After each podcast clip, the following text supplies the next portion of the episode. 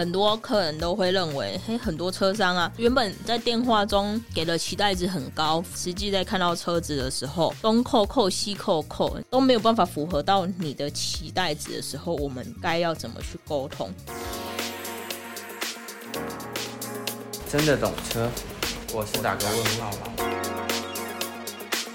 今天好吗？这里是真的懂车。我们是个有鲜明立场的节目，专门聊大家对中古车业好奇的议题，用最直球的方式分享行业真心话，帮助大家别再踩坑。Hello，我是车业市场的 Eileen，今天呢，我来跟大家分享一个我们的竞品，但又是我们的好朋友。的故事的一个服务啦，但当然啦，也不是给帮他们业配啦，只是因为呃，我们有发现呃，一些卖车的客人呐、就是找我们竞标估好车竞标的客人呢，他可能有一些类似的经验呢，跟我们做一个分享。诶、我们想说这个可以来做一集，那跟大家说一下，诶、这个竞品他们推出的服务啊，到底是怎么一回事？我一定要先声明哦，这一集我是非常公正，虽然说大家。在做了服务，提供的服务呢，都是差不多的，但是，诶、我还是很推崇他们，就是非常努力在这个中古车经营这一块。那关于这次厂商的新服务呢，就是九八八九一的估车服务，嗯，他们推出了这个估车服务呢，总之就是他们可以让消费者、客想卖车的人，把他们的车子呢放到八八九一。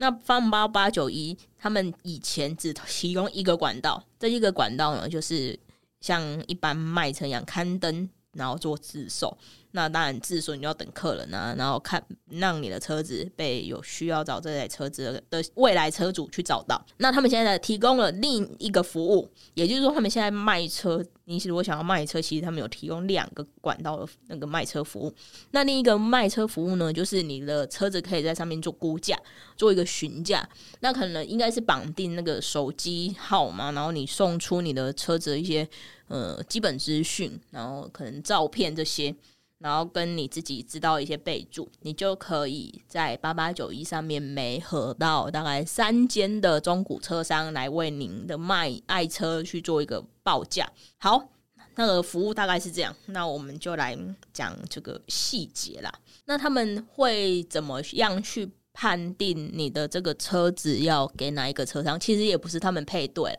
嗯、呃，我知道早期在封车的时候应该是。那他现在呢，就是给大概全台湾应该有一一百一百三十间左右，目前为止，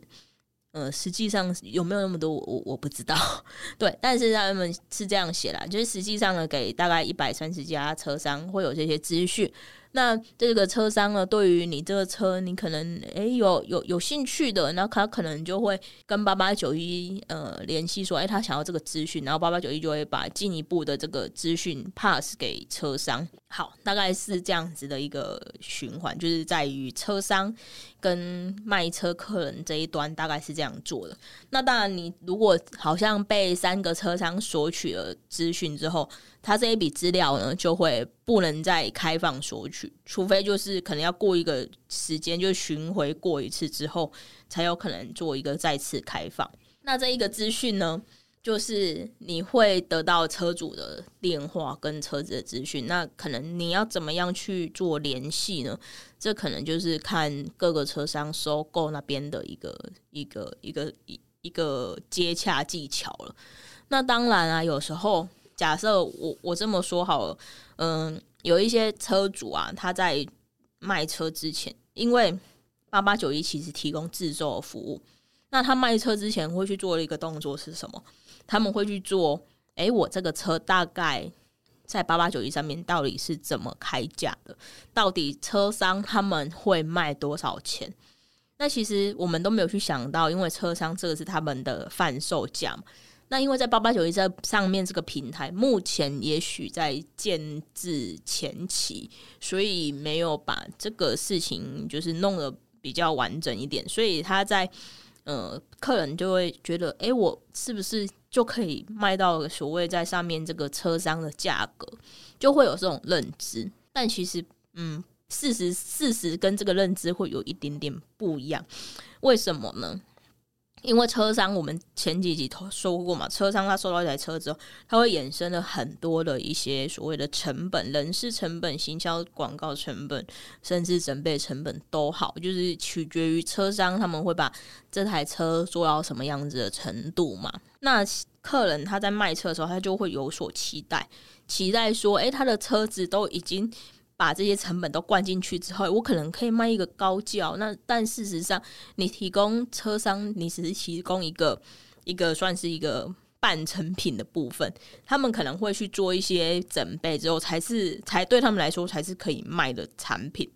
好，那在八八九一上面呃发这个估车资讯，嗯，我认为目前可能会有一点点需要呃。八八九一这边可能需要再去沟通的部分，就是收购价你跟自售的差异。因为你你收购价呢，就是你几乎不用等，你只要把资讯 pass 车商之后，诶，你们谈的 OK，然后你们就可以一直很顺利的进行交易的下一步、下一步、下一步。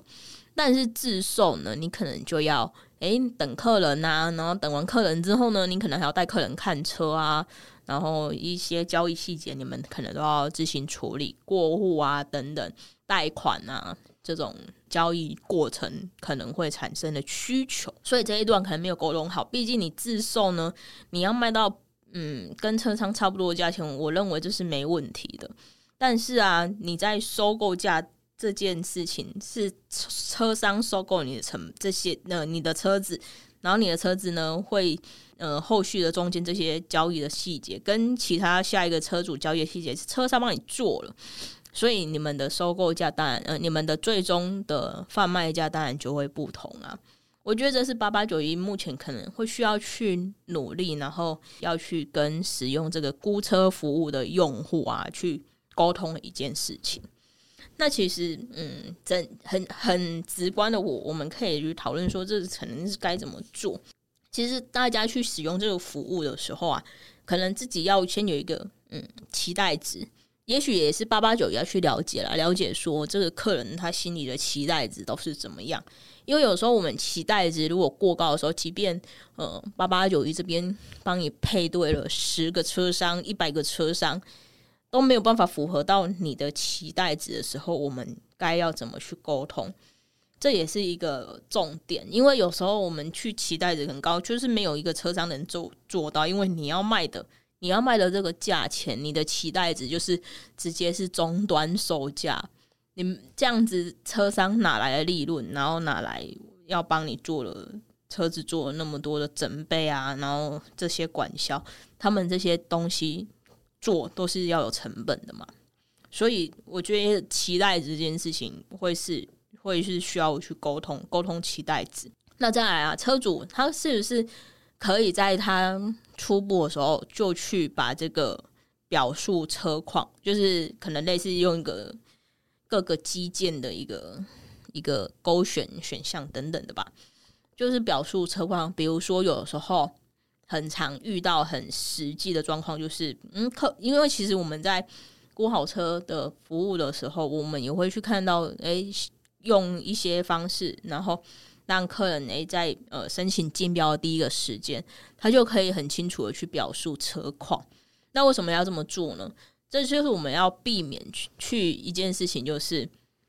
很多客人都会认为，嘿，很多车商啊都是看到车，原本在电话中给予给的期待值很高，甚至是符合期待的，可是到了见面，实际在看到车子的时候。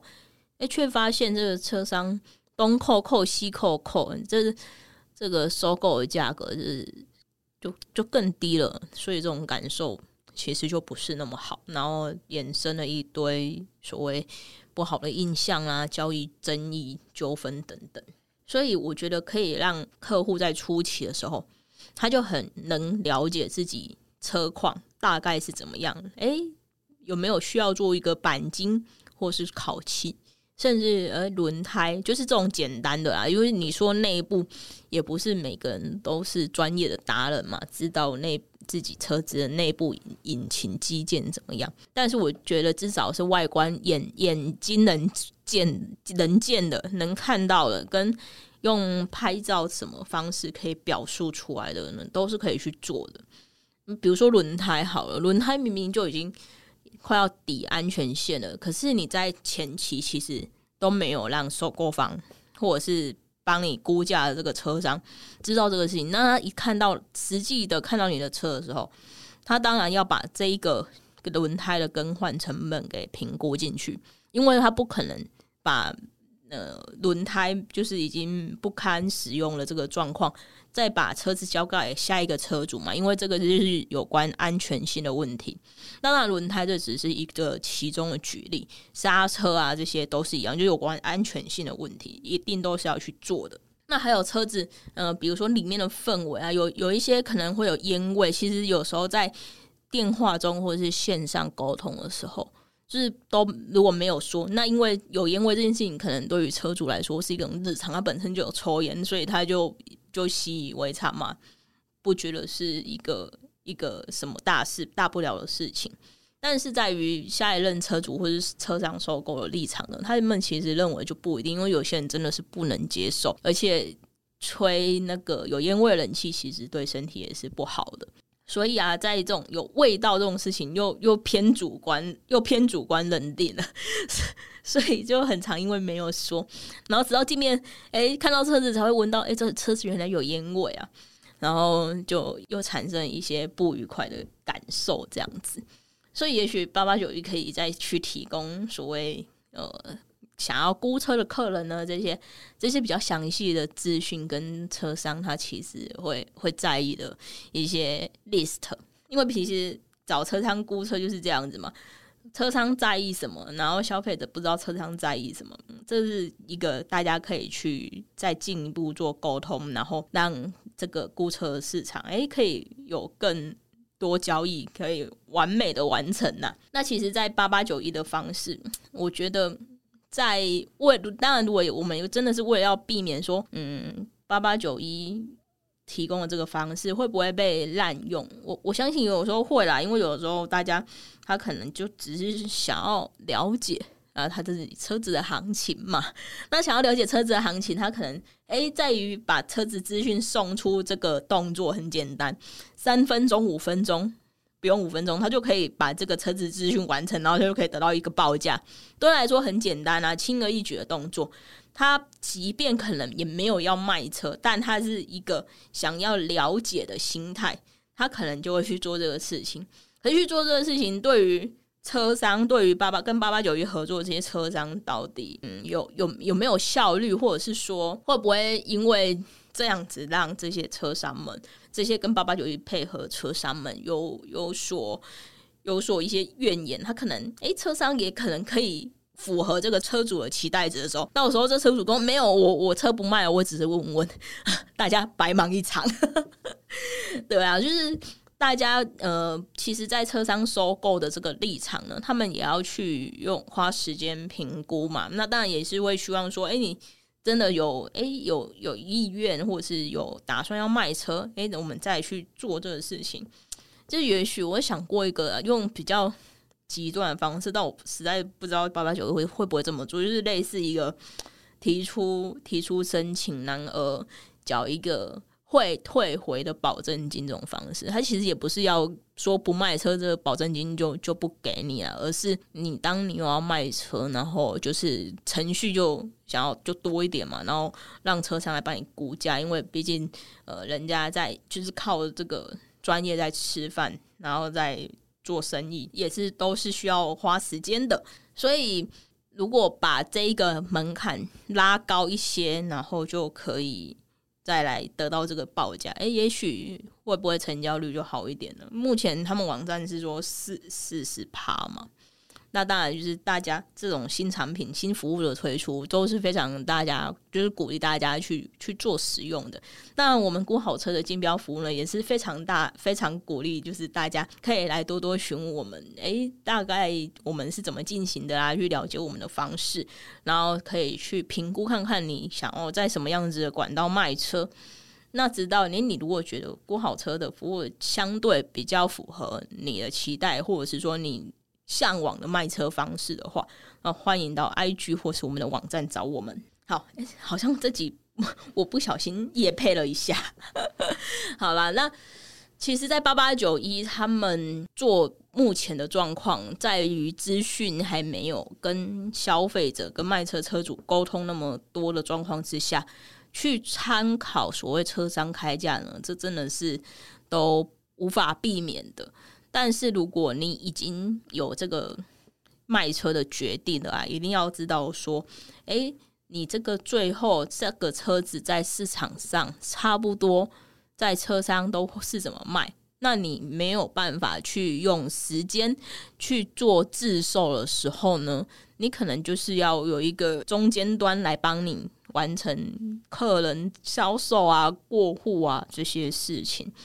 那当然这些东西都要成本的嘛。也许他们开价呢，就只是一个，诶，你最终就是这个开价，可是你前面要了要去。走了那么多的流程，做了那么多事情，那你有没有需要先诶把你自己的鞋带子先下降一下？你可以，当然是以可以以那个客车商开价为一个标准，没有错。可是啊，你如果说你看到这个标准之后，诶，你你认为可能资金啊、客人啊这些，你可能要有一个多少衡量？你要你愿意再退让多少的利润，由车商来帮你。处理这个车子，然后客人介绍啊、看车子啊等等这些，你可能可以用这种角度，你去想，你会在卖车这件事情呢，会相对容易啦。那当然，大家都会想要知道说自己车子的行情大概是落在哪里嘛？我觉得其实要知道车子的行情并不难，因为你只要提供一些资讯，其实你就可以知道你车子的行情。基本上，你只要提供。呃，出厂年月、车车厂牌啊、形式、等级、里程数，你其实就可以得得到一个大概收购行情落在哪里。只是这这些都只是一个比较浅层的资讯，你要知道你的车子可以卖多少，这是另一回事。因为你车子可以卖多少这件事情呢，会跟你的实际状况、实际的车况是有相对的关系。一个大略的行情，并没有办法代表你的车子实际上可以卖到多少钱，因为每一个人的用车的状况跟习惯其实都不太一样。那当然，如果诶可以先委婉的我去问问一下，可能自己有认识的熟熟识的车商，诶大概可以多少钱？可以因此呢，你在自己心里就会有一把尺。诶那你觉得用这个？价格行情为为一个指标，那也许你的车子有需要多整理的地方，你可能诶就会往下调一点期待值。那你如果真的对自己的车子相当有信心，甚至你的车子呢，嗯、就就就很新，跟新车一样的氛围，然后外观啊等等，里面呃内装的气氛啊，好像也不太需要做整理，那你可能可以就可以以这个车商给你这个行情呢。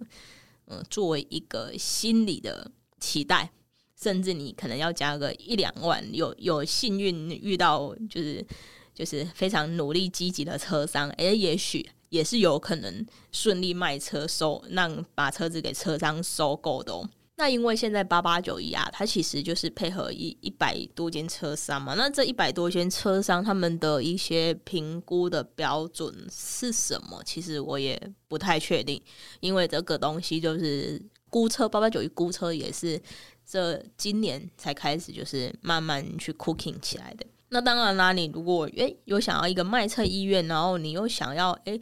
把你的车子呢交给一个比较擅长的。车商去贩售的话，也许我就不确定在八八九一你会遇得遇不遇得到啊？毕竟，呃，一百三一百三一三十几间的车商，然后去竞争一个标的，那这个标的物啊，一定要有引有一定要能引起这个车商的兴趣，甚至是说，诶，明明还有其他车商是有兴趣的，可是他就是没有办法去。抢到这三个名额之内，这样子你可能就会错失一个报价的好机会。所以啊，在估好车这边的服务呢，当然就是你将你的车子资讯提供出来，我们协助你去做一个你车子大概诶会落在多少定价，就是你的市场行情内，那大概定价是落在哪里？你能接受之后呢，再把车子诶丢出来竞标。那当然，我们这边去做服务，就是把尽量把你的车子诶交给我们所谓。比较说擅长你的车子的这个车商，他去做贩卖，毕竟他对这个产品他是有信心的，他就会愿意呢多再花一点点钱把你的车子买回去，因为他相当会销售的产品，也相当知道哎这个产品的客人啊，甚至是这个产品他要怎么整理会比较省钱一点点的。所以这都是在每一个交易细节里面啊，需要去注意的东西。那当然，你如果有车子要卖的话，那可以到我们的估好车网站，直接 Google 就可以找到我们的。那就欢迎来找我们。这集一定要用叶配来做收尾，那就先这样子啦，拜拜。我们会用市场派的视角持续分享，也邀请你到 Apple Podcast 或 Spotify 给我们好评，让我们更有动力。也可以到 IG 搜寻“真的懂车”，一起交流，一起懂车。还想听什么内容？欢迎留言让我们知道。拜喽。